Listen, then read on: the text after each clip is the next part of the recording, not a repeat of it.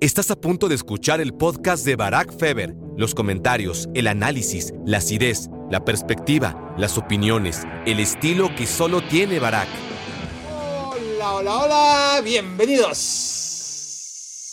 Me Quiero Volver Chango. Gracias por hacerme su cómplice para matar el tiempo en esta gélida tarde. Bueno, gélida no. Em, de hecho, se está deshielando por aquí en Connecticut por primer día, por primer día en, ¿qué será? Por unos 10, en 10 días que no estábamos arriba de los 0 grados centígrados. Hoy estamos a 1. A 1. Llegaremos a 2 al filo del mediodía y luego bajará de regreso eh, a, a, la temperatura habitual de enero, febrero, que ronda en los menos 10 por ahí. Pero pero bueno, cuando piensen qué perro frío, este, acuérdense de mí, acuérdense de mí y piensen que, que, no importa, que la gran mayoría de ustedes, no digo todos, alguno me la matará, ¿no? Pero ah, la mayoría de ustedes se queja cuando están a 17 grados, eh, por favor, por favor. Eh, hay mucho que hablar, entonces, miren, nada más la cantidad de, se ve, ¿no? Eh, los que solo están escuchando, pues obviamente no lo verán, pero imagínense, tengo una pecera, en lugar de peces tengo papelitos, papelitos dorados y oigan, oigan, la cantidad de papelitos que hay. Cada papelito es un tema del que podemos hablar hoy en Me Quiero Volver Chango. Vamos a darle prisa. Hay muchas cosas de qué hablar y la primera de ellas va a ser... Chan, chan, chan, chan, chan, chan. no, no, bueno. Es que es la ley de Morphy. Ahorita les voy a decir por qué. Increíble. ¿Cuántos? No, ni se va a ver, claro. No, me, tienen que creer que aquí dice robo entre signos de interrogación, ¿no? Eh, claro, el tema es que entre cuántos papelitos hay, digo, no los conté, pero hay un chingo, ¿no? O sea, uno, dos, tres, cuatro, cinco, hay como 12 o 14.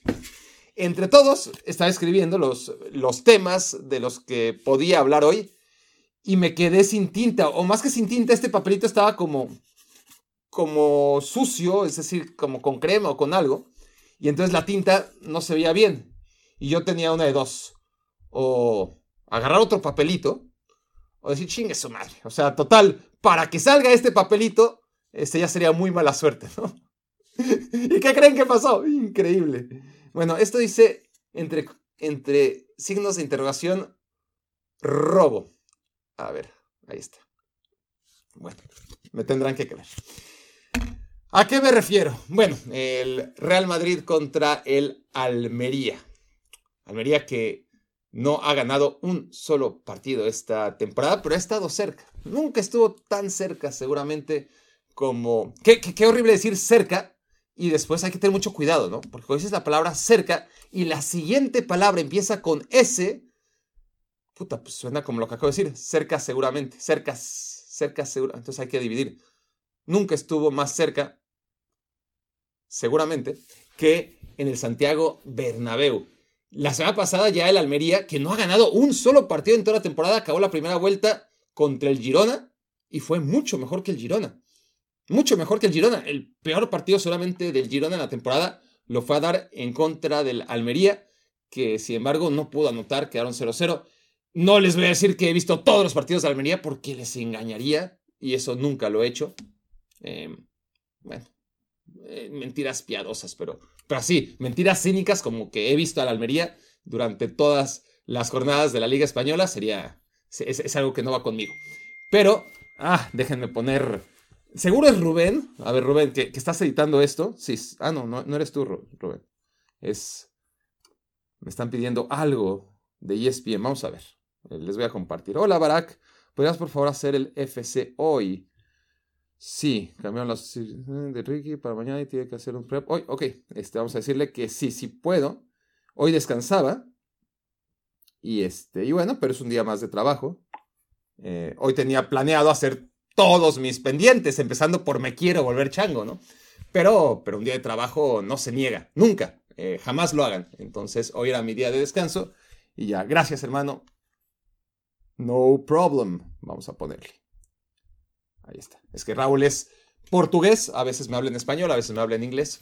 Eh, ahora me habló en español y yo le contesté en inglés. Bueno, eh, Total que, vamos a acabar esta edición de Me Quiero Volver Chango porque todavía faltan cuatro horas para que vaya al aire y ya me enteraré eh, de qué trata, pero, pero seguramente hablaremos del tema que estoy a punto de hablar, ¿no? Del, de la Almería, de, de cómo este Almería fue ultrajado en el Santiago Bernabéu. ¿Fue ultrajado?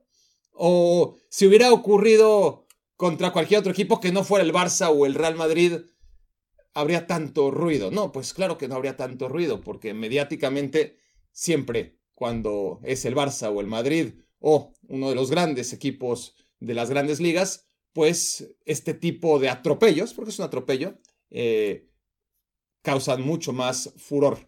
Ahora, el tema es si el atropello es premeditado no. Eh, final de cuentas está muy mal. Eh, atropellar a la gente se sanciona con cárcel. Y luego ya investigarán cuánto tiempo te dan, ¿no? Si, fuiste irresponsable, si, si, fuiste, si fue premeditado, eh, o, si, o si fue un accidente de esos de, la vida que, que no estaba eh, bajo tu control. Se te atravesaron, tú ibas manejando, y, pero de todas formas tendrás que, que, pasarla mal durante un tramo de, de investigación, supongo, ¿no? Yo, yo, una vez atropellé a un gato. Yo atropellé a un gato y, no me bajé del coche. Em, pero, pero no sé si, si, el gatito pasó por debajo, eh, porque traté de, en lugar de centrarlo, dije, puta, este, yo venía, venía de declararle mi amor a la que fue mi primera novia. En esos tiempos, supongo que eso ya no ocurre, eh, le pregunté, ¿quiere ser mi novia? Nunca había tenido novia. Y ya, me, puse en su portón de rodillas, ¿quiere ser mi novia? Me dijo, sí, yo estaba feliz feliz, tenía novia. Eh, por primera vez, tenía ya, yo creo que 19 años. O sea, nunca tuve una novia formal. Tenía ya 19 o 20, pues por ahí, o sea, tarde, tarde, tarde, ¿no? Y, venía manejando, sí, no, no puedo ser antes, porque yo, mi primer coche fue a los 19 años. Entonces fue por ahí a los 19, 20, un Chevy azul, al que le decían mis amigos polvo, eh, de lo limpio que estaba, ya, se imaginarán. Total, iba bajando por. ¿Por dónde vivía esta vieja? Este, que me oiga Jimena. Este, por. Por San Jerónimo, por ahí, este, bueno, Ciudad de México, por una, una colina de esas, este, de niña rica. entonces fui a bajar a, a donde los eh, siervos, ¿no? del resto de la Ciudad de México. Y, en eso vi un gatito. Yo estaba exultante, ¿no? Y en eso, pues los entré, ¿no? Quiero pensar que no fue una, es decir, fue un impulso, ¿eh? Entonces, todos tenemos instinto asesino. Lo, lo, es, muy duro y, triste de, aceptar, pero, pero también creo que maduro. Desgraciadamente sí tenemos esa necesidad los seres humanos. Eh, obviamente está controlada, afortunadamente, por la gran mayoría de nosotros, pero creo que todos en menor, o mayor medida tenemos ese incomprensible y censurable placer de de destruir, ¿no? No, necesariamente de hacer daño, pero, pero hay algunas personas que, que, les encanta, ¿no? Ver destrozos y, y, me acuerdo de un show que se llamaba Mythbusters, muy bueno, pero yo no entendía por qué les causaba tanto placer esos dos güeyes, dos genios, eh, ver destrozos, ¿no? Eh, choques y no con gente, obviamente implicada. Mientras menos gente se haga daño, mejor, pero, pero la fascinación por algo que está destrozado es difícil de, explicar, ¿no? Eh, cuando vas en el coche y, volteas al, otro lado de la avenida y, ves que puta, o sea, vas manejando, ¿no? Entonces hay un pinche tráfico terrible delante de ti, dices, ¿qué estará pasando? Manifestación, hora pico, qué chingados. Luego te das cuenta que es un choque, pero no un choque en tu carril o en tu, o en tu parte, ¿no? De, de la avenida norte-sur, sino que de la sur-norte del otro lado, porque todos los cabrones no pueden evitar eh, frenar para ver el choque, para, porque, porque es un placer terrible, ¿no? Eh, yo lo dije una vez, somos como las pinches moscas, somos un asco, ¿no? Nos encanta andar en, la mierda. La diferencia es que las moscas vuelan, nosotros ni siquiera podemos hacer eso.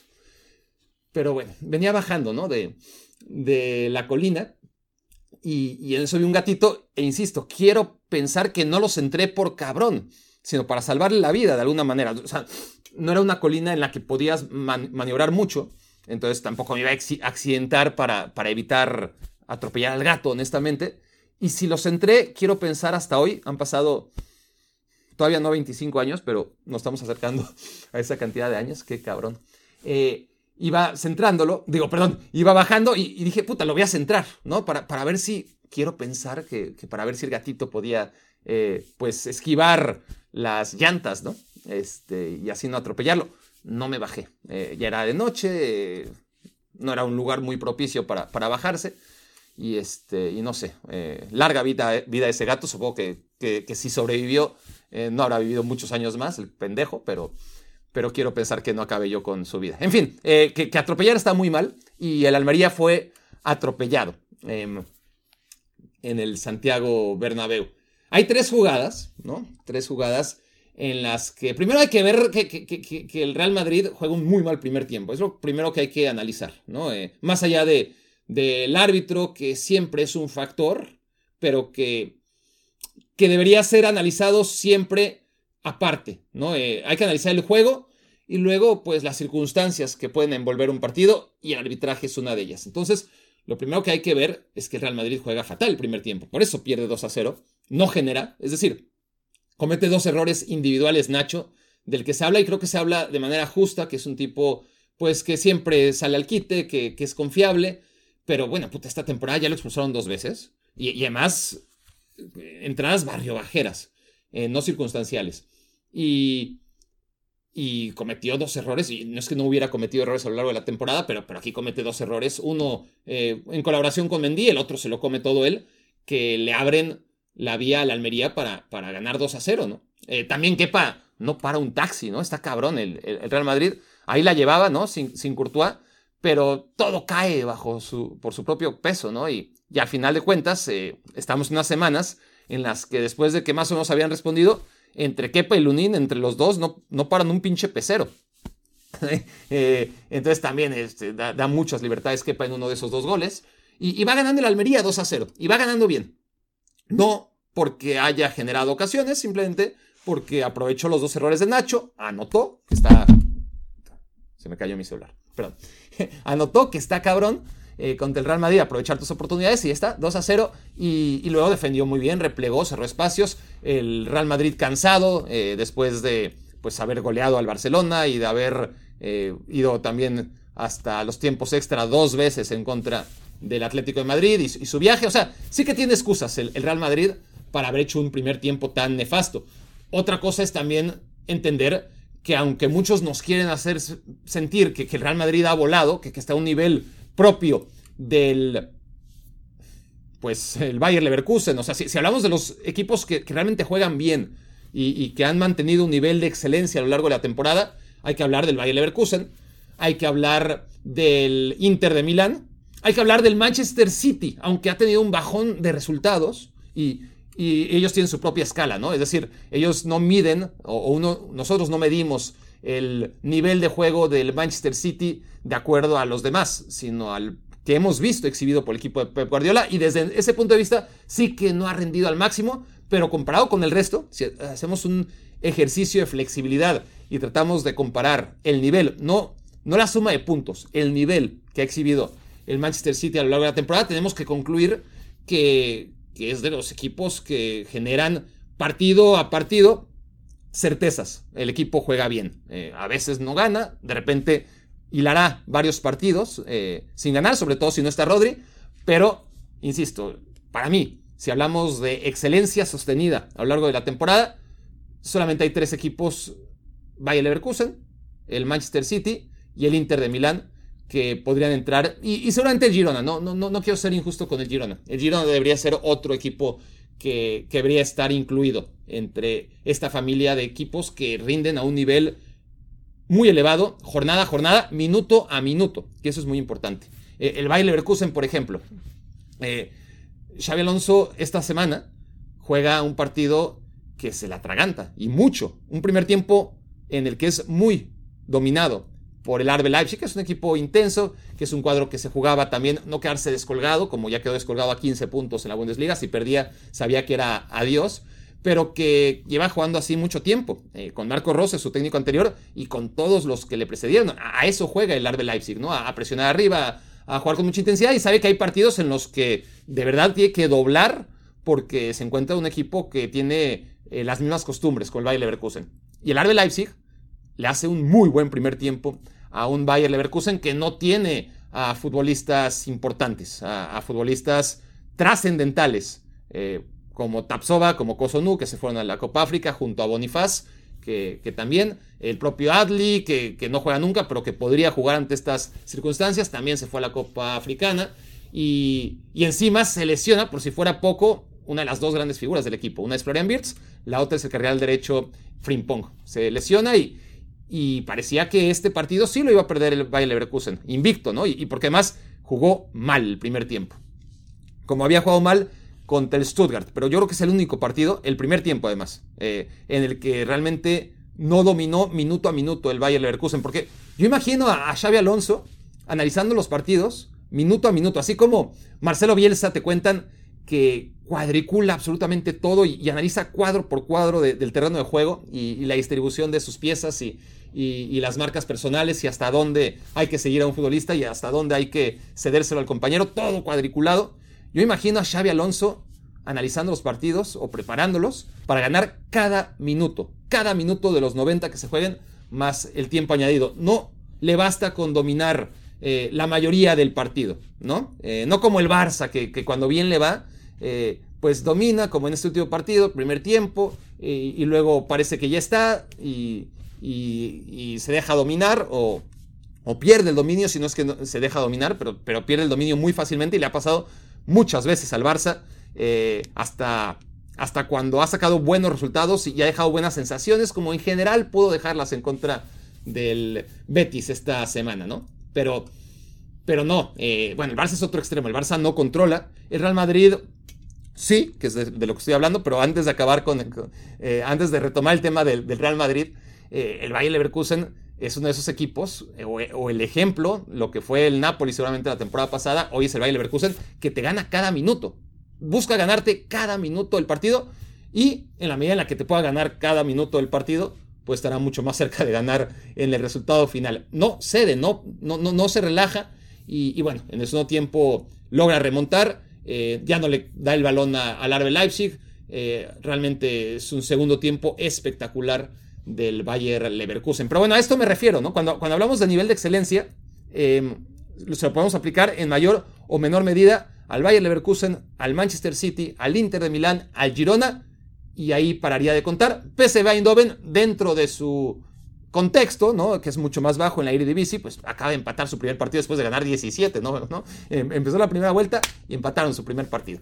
Eh, y no, ni siquiera superaron el récord, eso es increíble, ¿no? Ganas las 17 primeras jornadas y, ni siquiera pudieron romper el récord porque ya lo habían hecho en la temporada del 88 cuando acaban ganando el, triplete, la, Copa, la Liga, o sea, la, la Eredivisie, la Becker y, la Champions League. Eh, se quedaron ahí, eh, los del PSV Eindhoven. Pero bueno, ese sería otro equipo que, podríamos decir, sí, en su contexto también eh, aplicaría. El Real Madrid no, por más que mucha gente nos lo haga nos, quiera hacer creer que, es uno de esos equipos que, ha brillado y que ha sido magnífico y que ha dominado cada uno de sus partidos independientemente del marcador. No es verdad, no es verdad.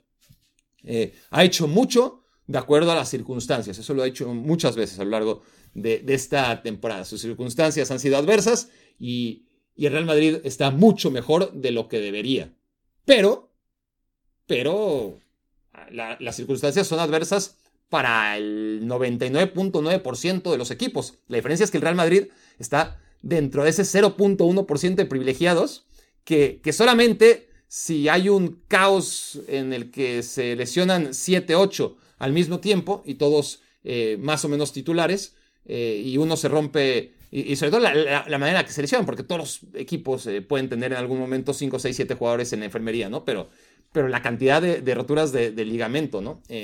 pero bueno, el Madrid es dentro los, está en ese selectísimo grupo de equipos afortunados que puede decir que en su día a día, pues no tiene inconvenientes. No tiene inconvenientes como lo tienen a nivel económico, evidentemente, la gran mayoría de equipos alrededor del mundo que, que no están en esa élite. Entonces, el Real Madrid sí es verdad que para sus circunstancias de esta temporada ha estado muy bien.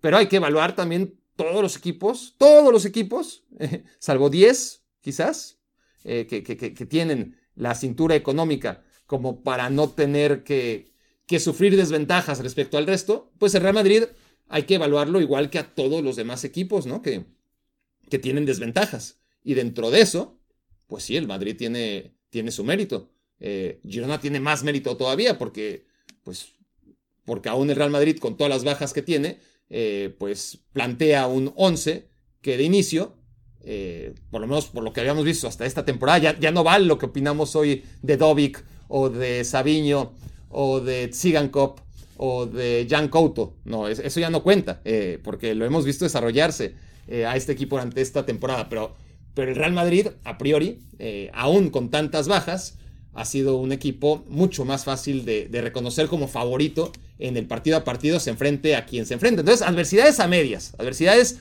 sí, para, si lo comparamos con el Real Madrid, ¿no? Así como hablo del Manchester City y su nivel, y, que hay que compararlo para ser justos con el nivel del, resto y seguir concluyendo que está muy por encima, con el Real Madrid también, para ser justos, pues sí hay que puntualizar que, para los estándares del Real Madrid ha tenido muy mala suerte, pero que para los estándares de la vida, pues no, es un equipo con inconvenientes más dentro de la inmensa mayoría de, equipos que lo sufren en el mundo del fútbol. Entonces, el Real Madrid no ha jugado tan bien como se dice y bueno, este primer tiempo contra el Almería, por las circunstancias, ¿no? Por, por el cansancio, porque hay equipos que de repente se te atragantan, porque, porque hay veces que vas contra el último y, piensas que todo va a ser en automático. Por, muchas razones, ese primer tiempo, el Real Madrid es basura, ¿no?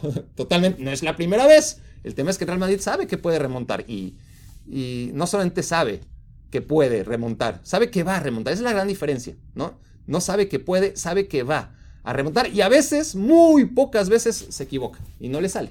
Pero, pero generalmente, sobre todo en el Santiago Bernabéu, en un partido de liga contra el Colero, todo el mundo sabíamos que ese 2 a 0, eh, los que celebramos, celebramos con la voz baja, porque ya hemos visto bastante eh, a lo largo de nuestras vidas eh, sobre, sobre la capacidad que tiene este Real Madrid de, competir bajo todas las circunstancias que puedan envolver a un juego, por la buena, por la mala, y, aquí fue claramente por la mala. Aquí creo que no se puede debatir. Em, ha habido momentos en los que el Real Madrid ha logrado remontar sin ayuda y aquí remontó con mucha ayuda, ¿no? Em, un partido en el que, a ver, hay tres ocasiones que, se deben eh, analizar. Tres.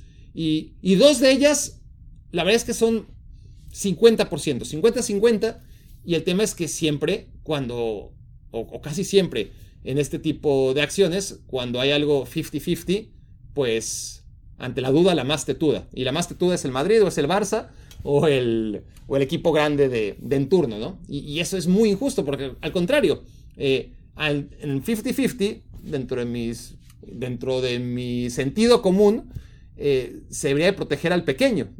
No sería lo ideal, ¿no? Este, al final de cuentas, eh, pues hay que, la justicia tiene que imperar más allá de, quién es el beneficiado, pero vamos, si, si uno por su naturaleza humana este, se va a dejar guiar, pues, pues ayuda, ¿no? Si, si vas a ayudar a uno de los dos, no ayudes al poderoso. Ya, ya tiene demasiadas ayudas y, sobrevivirá. No te preocupes, este, por un descalabro no, no, pasa nada. Mejor que, tu naturaleza humana te, te, lleve a equivocarte pues, a favor del débil, ¿no? Eso sería eso sería lo que debería pasar, ¿no? Pero claro, en el fútbol, y no quiero adentrarme en temas más eh, antropológicos, pero en la vida en general, pues puede ser que, suceda algo similar, ¿no? Eh, en vez de, de proteger al desprotegido, protegemos al que está hiper recontra protegido. Pero bueno, así es. Entonces, esas dos jugadas que, les digo, a ver, eh, Rudiger, comete una falta clarísima, clarísima. Pero también eh, es muy parecida el partido del Arsenal que gana 5-0. Eh, un tiro de esquina, Gabriel remata como remató Rudiger. Y, el defensa en Inglaterra están como acostumbrados y ya ni reclaman.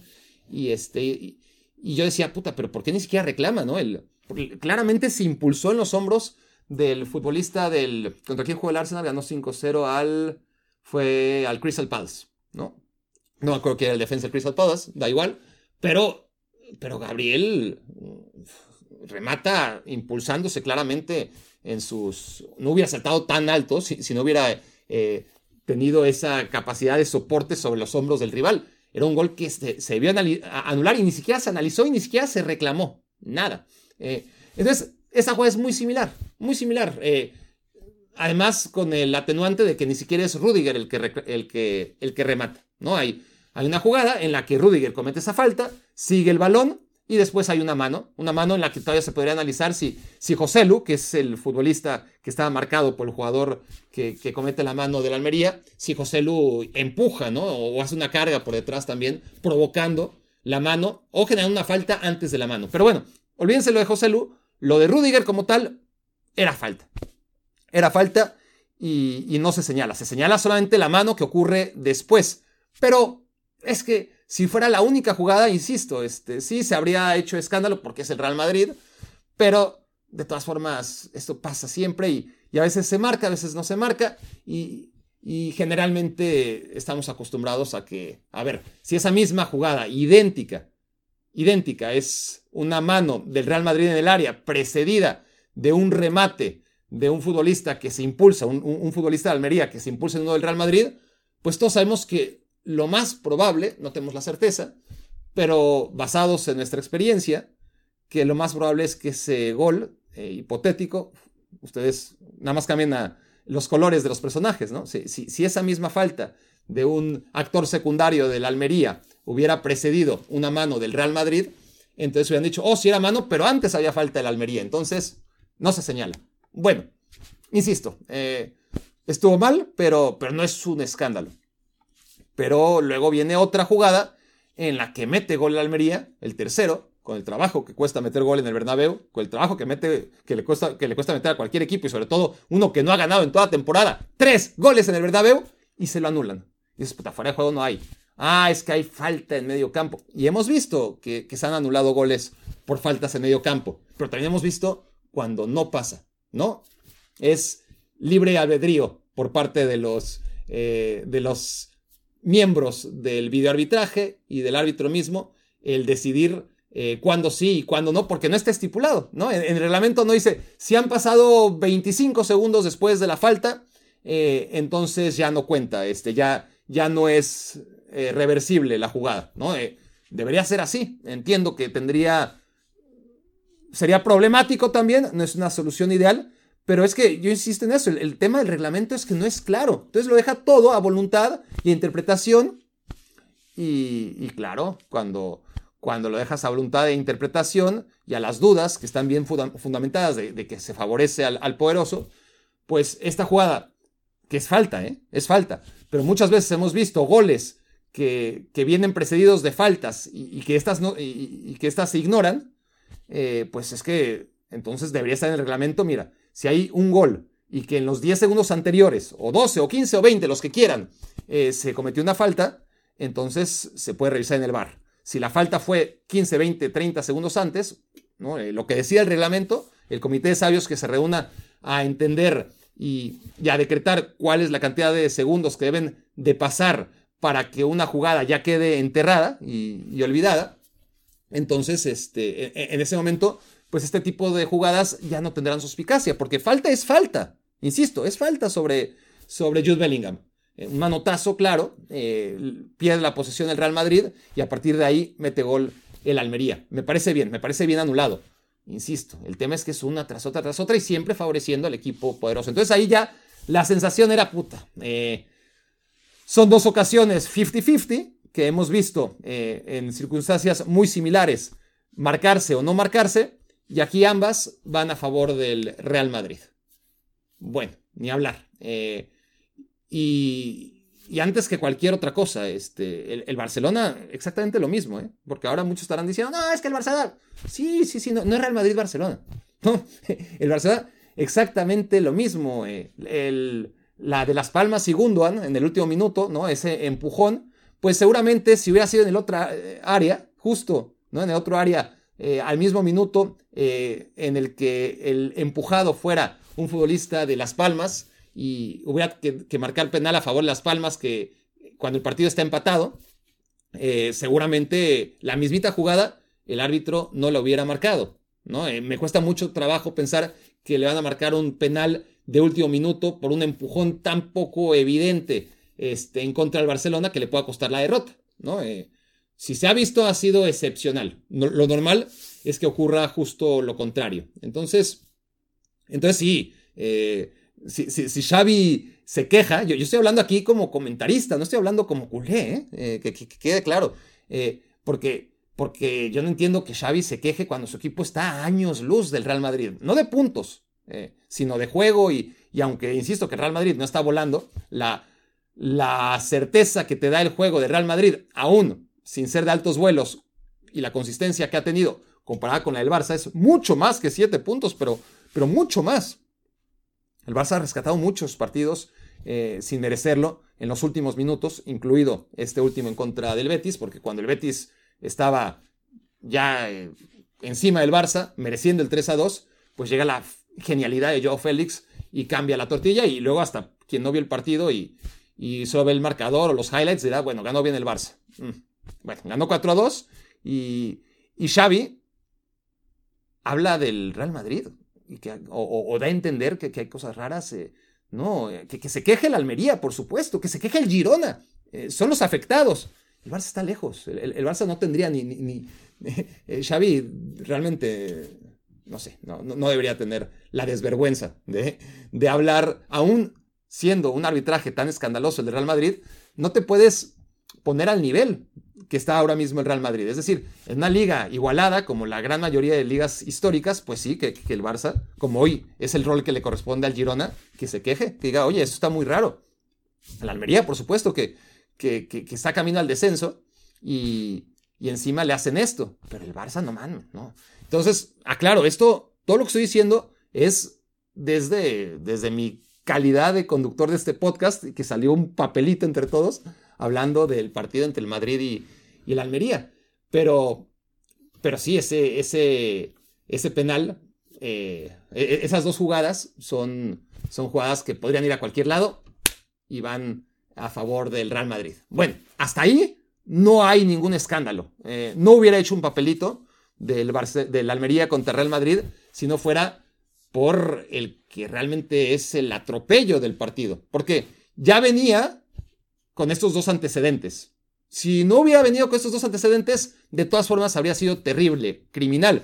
Pero es que además tenía un par de antecedentes que ya hacían que, que no que, una jugada tan descarada a la hora de, evaluarse, pues se convirtiera todavía en, en, algo mucho más censurable. Insisto, la, jugada por sí solo, por sí sola, la, de la mano de Vinicius, la del codo de Vinicius, pues también eh, yo necesité verla unas cuantas veces para convencerme eh, y, acabé convenciéndome, ¿no? Es decir, tampoco es como la de Maradona a los ingleses o como la del Messi la del Messi, la de Messi al, Getafe o como la de Henry en contra de, Irlanda, tan, tan, tan, tan, tan evidente no es, pero una rayita abajo sí, ¿no? E, es codo, o sea, a ver, yo tengo ahorita manga larga porque hace mucho frío en Connecticut, creo que ya lo dejé claro, pero, pero la manga no es aquí, no jodan, ¿no? O sea, puede ser que la manga del Real Madrid, el diseño de la manga de, de la cabeza del Real Madrid sea pues, pues como por aquí, pero, pero esto ya es codo, ¿no? Entonces, eh, esto no es no es, no es hombro. Eh, definitivamente no es. Y sí, el balón tiene una dimensión en la que quizás puedas decir es que, como, cuando se analiza, ¿no? Si, el balón salió o no salió todo, eh, en su si no salió en su totalidad de la línea de banda previo a un gol, o si entró en, en su totalidad eh, en la línea de gol para determinar si, si, fue gol o no fue gol, pues sí, el, balón tiene su pancita, tiene su, su volumen, y, puede ser que parte del balón este, sí tocar el hombro. No está de todas formas eh, estipulado ¿no? en, el reglamento, que sí es muy cuidadoso a la hora de hablar de si el balón está en juego o no, este, a la hora de salir de la línea de banda o, cualquiera de las líneas ¿no? de, que enmarcan el terreno de juego o la línea de gol. Este, aquí no es tan claro tampoco, pero, pero insisto, todavía si fuera solamente ese debate, ay, entendería que, habría gente dispuesta a ejercer como abogado del diablo, eh, porque pues, sí, hay, ciertos matices dentro del remate de Vinicius que, podrían hacerlo mínimamente debatible. Em, pero aquí el, aquí el tema es no solamente el de los dos antecedentes de las jugadas previas, eh, sino, sino el hecho de, de, un remate tan obvio que, que no puede ser con el hombro, es decir, tienes la repetición, si, lo ves una sola vez, en, tiempos previos al VAR, lo justificaría, les juro que lo justificaría. Eh, está cabrón ver si, si, después de tantas repeticiones hay que estar súper seguro para, para hacer un análisis, pues cuando en los viejos tiempos el árbitro, quién sabe dónde, o los árbitros auxiliares de, muy lejos, este, tenían la, la visión para, para, marcar era una sola vez, no, no, no tenían la oportunidad de, verlo otra vez y, y, enmendar su, decisión. Si, así hubiera sido, si, el árbitro, que, no ocurrió, si el árbitro hubiera dicho gol y, después en las repeticiones hubiéramos visto, puta, es que era gol, el, gol fue con el codo, yo sería el primero en decir, estaba cabrón para el árbitro. Pero no, el árbitro lo vio bien. Ese es el, eso es lo, que realmente es preocupante y alarmante y desesperante del partido. Dentro de todo lo que he hablado, es ese tema. Sobre todo ese, ¿no? Que el árbitro lo vio y el árbitro lo anuló. Y el VAR fue el que cambia una decisión correcta. Entonces, supongamos que la jugada hubiera sido anulada. Desde, que, la jugada hubiera sido validada, perdón. Supongamos que, el gol de inicio de, Vinicius es validado y, sube al, marcador 2 a 2. El árbitro señala medio campo. Y, luego llega el VAR a decir, a ver, a ver, este, parece que, fue mano, eh, chécala. Ok, va y la checa y, después de checarla, el árbitro no se convence y dice, no estoy seguro, este, parece que remata con el hombro, se queda el gol. Si hubiera sido así, les juro que no estaría hablando de esto. ¿eh? Quizás sí, porque hubieran sido tres jugadas, ¿no? Hubieran sido tres jugadas y al contrario, habría dicho, mira, este, son tres jugadas 50-50, 50-50, eh, y las tres fueron a favor del Real Madrid y ya sabemos cómo es esto. básicamente ese hubiera sido mi análisis. Pero, pero es que no fue así. No fue así. No, es que el VAR, al no tener elementos contundentes, claros y obvios para revertir una decisión previa, entonces eh, no cambia una decisión. Si hubiera sido así, insisto, me hubiera parecido censurable, pero de todas formas, bueno, quizás el árbitro tampoco tiene la evidencia, él vio que fue con el hombro y la televisión en ninguna de las tomas le saca de la duda de si fue o no fue con el hombro. Entonces diría, bueno, este, ni pedo.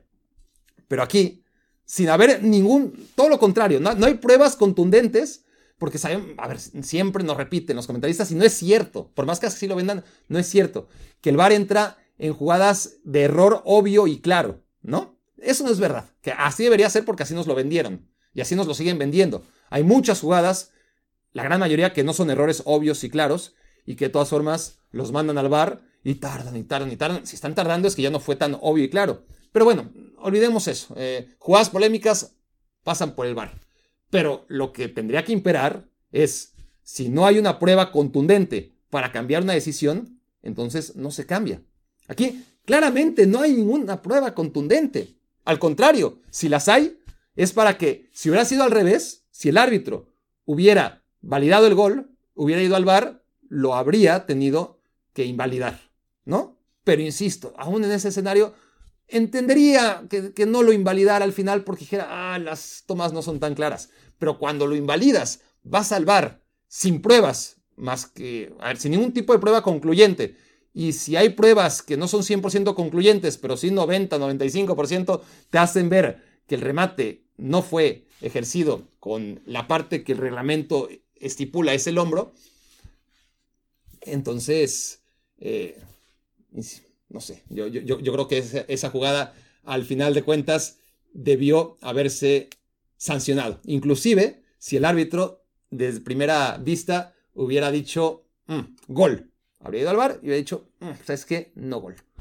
Eh, pero fue al revés, fue al revés. Y, ese es el tema. Ese es el, el tema que, que, realmente hace que esto se convierta en un escándalo, ¿no? Eh, que el Madrid haya ganado en contra de la Almería, después mete, hace lo que tiene que hacer el Madrid, lo que sabe hacer mejor, ante una Almería pues que tampoco hizo demasiado, eso hay que decirlo siempre, ¿no? Eh, suficientemente indefenso es un equipo que no ha sumado puntos, a pesar de que, que venía haciendo buenos partidos, insisto, contra el Girona, contra el Atlético de Madrid, eh, ese es otro partido que viene de Almería, eh, en el que pierden 2 a 1, pero hacen un muy buen segundo tiempo en el Metropolitano. Pero bueno, de por sí un equipo indefenso como el Almería se para en el estadio Santiago Bernabéu, va ganando 2 a 0, mete el tercero, se lo anulan, eh, el 2-1 se lo debieron anular en contra y, no se lo anulan, le marcan el penal, luego le hacen el 2-2 pues entiendo que, ya después, a partir de ahí, todavía el Almería pudo haber rescatado algo. Y, no, eh, el Madrid a partir de ahí tuvo las ocasiones necesarias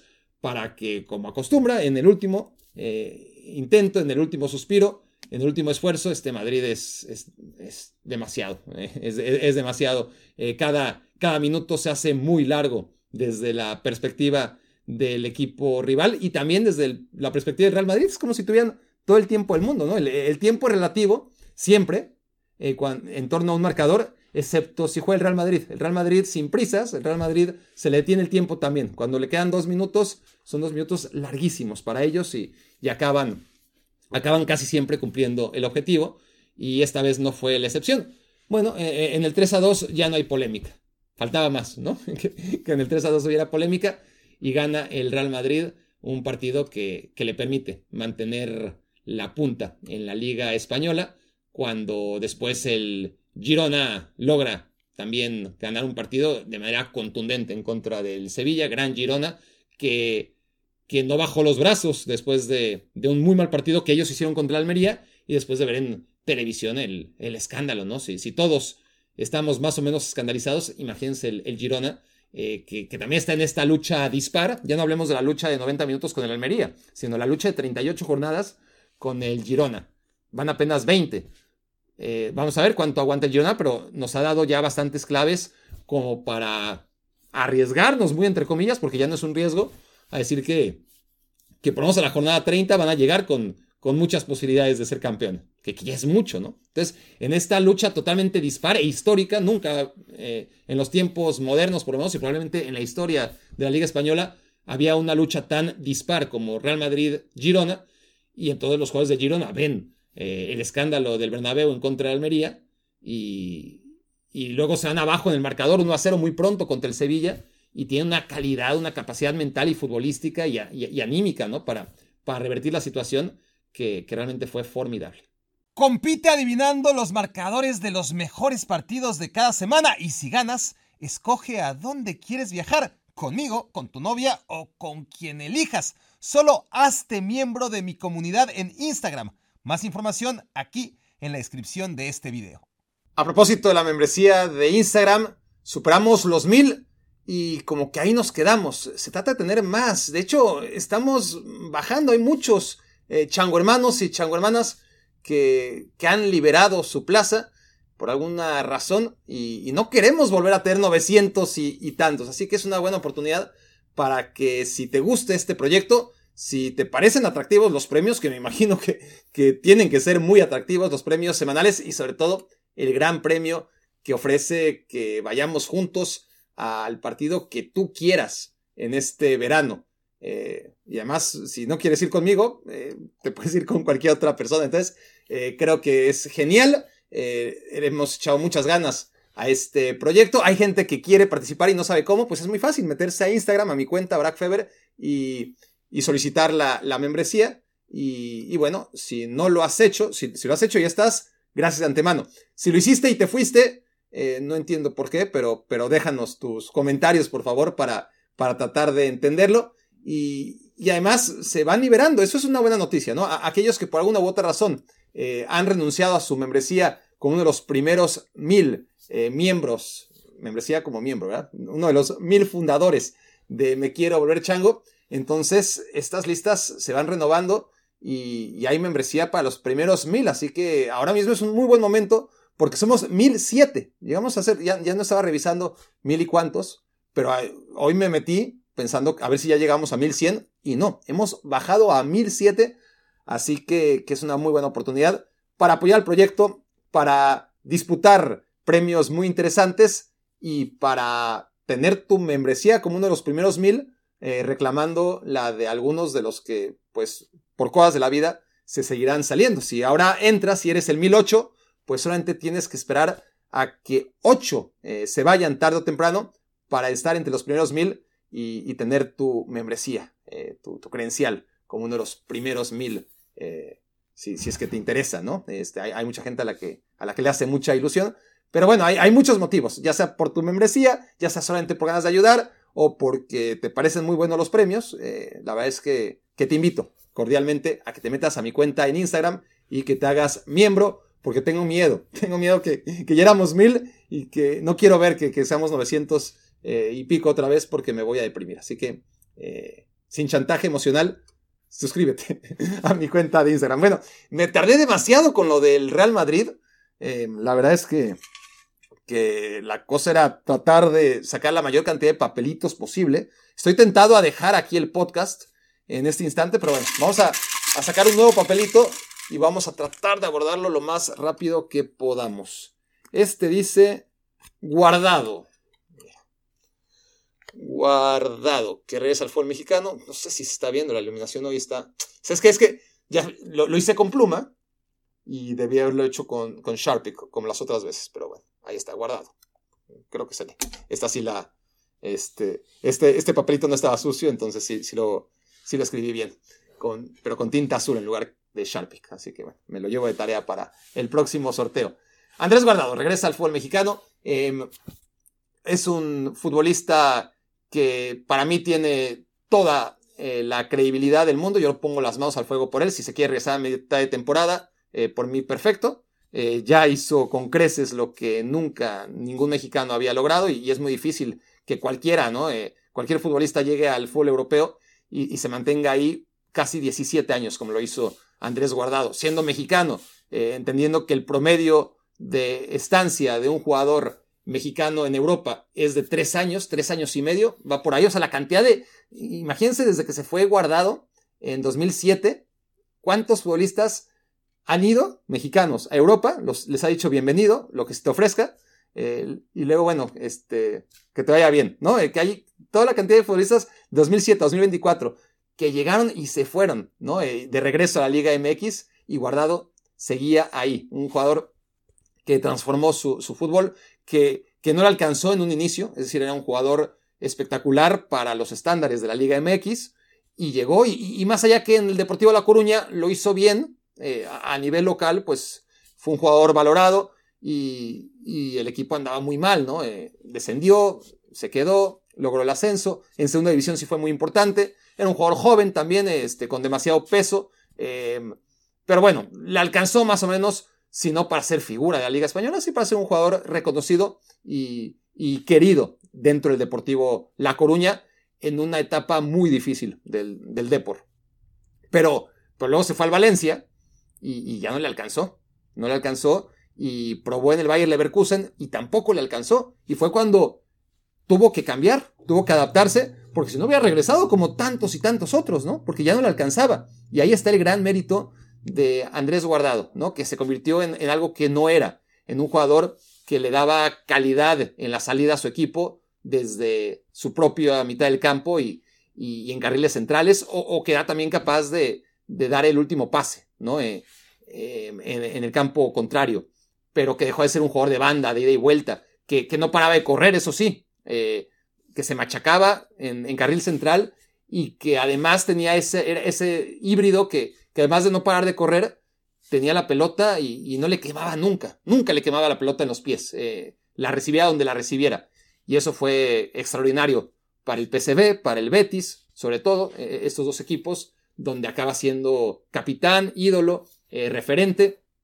Es verdad que cuando se analiza quién ha sido el tercer mejor mexicano en Europa, es un análisis muy triste, eh, muy triste porque perfiles como el de Guardado, que es muy bueno, eh, debería haber muchos, muchos, muchos, muchos y, y, más, ¿no?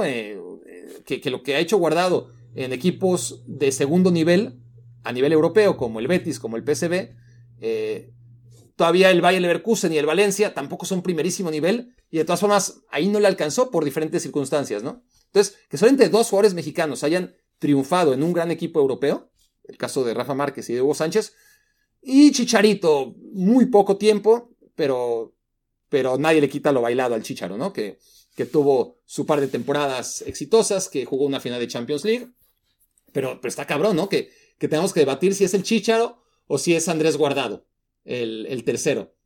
Este, es, triste, pero bueno, toca alabar, la verdad, lo, de Andrés Guardado, que, que, regresa a Liga MX y yo creo que le va a alcanzar, ¿eh?